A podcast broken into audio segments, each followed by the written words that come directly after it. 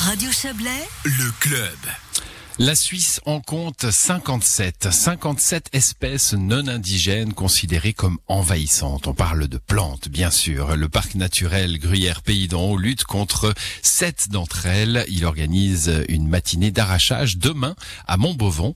Cindy Ramel est chef de projet biodiversité pour le parc. Elle est biologiste. Elle revient sur la problématique au téléphone avec Margot Reguin.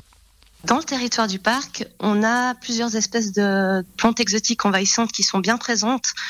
On a sept espèces qui sont prioritaires pour le parc, contre lesquelles on lutte.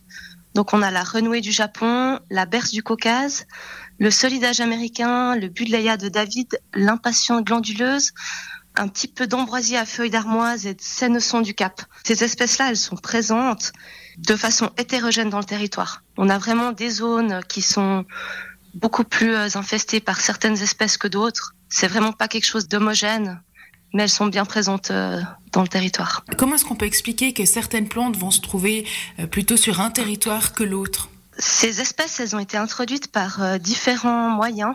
La plupart, elles ont été introduites pour des raisons ornementales. Donc, c'est des plantes qu'on a mis dans, dans nos jardins pour l'ornement à l'origine et qui se sont échappées soit par graines, soit par bouturage. Donc euh, ça peut expliquer la, présence de certaines plantes dans des régions et pas dans d'autres. Est-ce que c'est aussi une histoire de, topographie peut-être euh, Certaines topographies plaisent plus à certaines plantes? Oui, alors tout à fait. C'est vrai qu'on peut remarquer, par exemple, dans les hauts de Montreux, Veto, Villeneuve, une forte présence du Budleia de David dans les forêts. Et ça, c'est une plante qui, apprécie beaucoup le soleil et une, une belle exposition qu'on n'aura pas forcément dans nos vallées d'altitude. Donc là, elle sera beaucoup moins présente. De manière générale, euh, quels sont euh, les dégâts, quels sont les dangers de ces plantes envahissantes? Alors, il y en a plusieurs. Le principal euh, qui est connu, c'est le problème pour la biodiversité. Donc, on considère que les néophytes envahissantes, c'est la deuxième cause de disparition des espèces au niveau mondial. Donc voilà, ça c'est vraiment un gros problème. Après, il y a aussi des problèmes qui arrivent pour la santé publique, notamment avec euh, l'ombroisie qui provoque des allergies, ou la berce du Caucase euh, dont la sève provoque des graves brûlures avec euh, une exposition au soleil. On a aussi des problèmes de fragilisation des berges avec certaines espèces qui poussent le long des cours d'eau et qui n'ont pas un système racinaire permettant de stabiliser le sol, comme le fait la végétation indigène.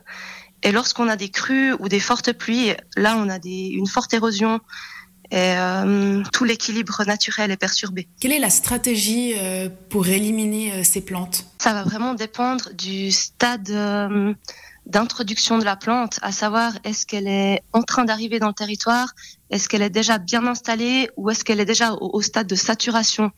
Donc nous, on essaie de lutter le plus tôt possible pour essayer d'éradiquer les foyers pour certaines plantes, c'est déjà un peu tard, elle est déjà bien présente et on est plutôt sur une période d'expansion. Donc là, on va essayer de stabiliser. Et lorsque la plante est déjà au stade de saturation, là, on peut, on peut uniquement euh, empêcher qu'elle se propage plus loin, mais c'est quasiment impossible d'éradiquer.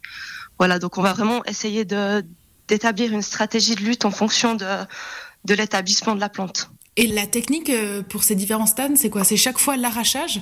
Principalement l'arrachage. Après, ça va dépendre des espèces. Donc, euh, pour une espèce comme le solidage euh, américain, on peut euh, faucher et évacuer le matériel parce que c'est pas une plante qui va pouvoir se bouturer. C'est une plante qui va vraiment se propager par les graines. Donc là, si on fauche la plante et qu'on évacue le, matériel végétal, ça va déjà permettre de lutter contre cette plante.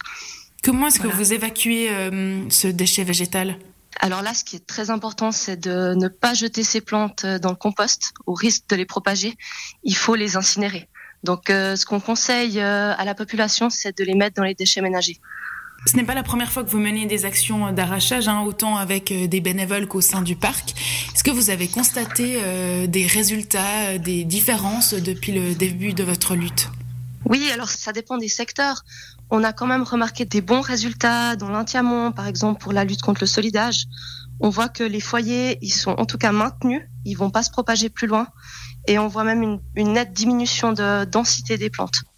Et pour continuer en ce sens, il est possible de donner un coup de main. L'arrachage de l'impatiente glanduleuse aura lieu demain matin à Montbovon. Un exercice similaire est imaginé à la fin de l'été dans le pays d'en haut.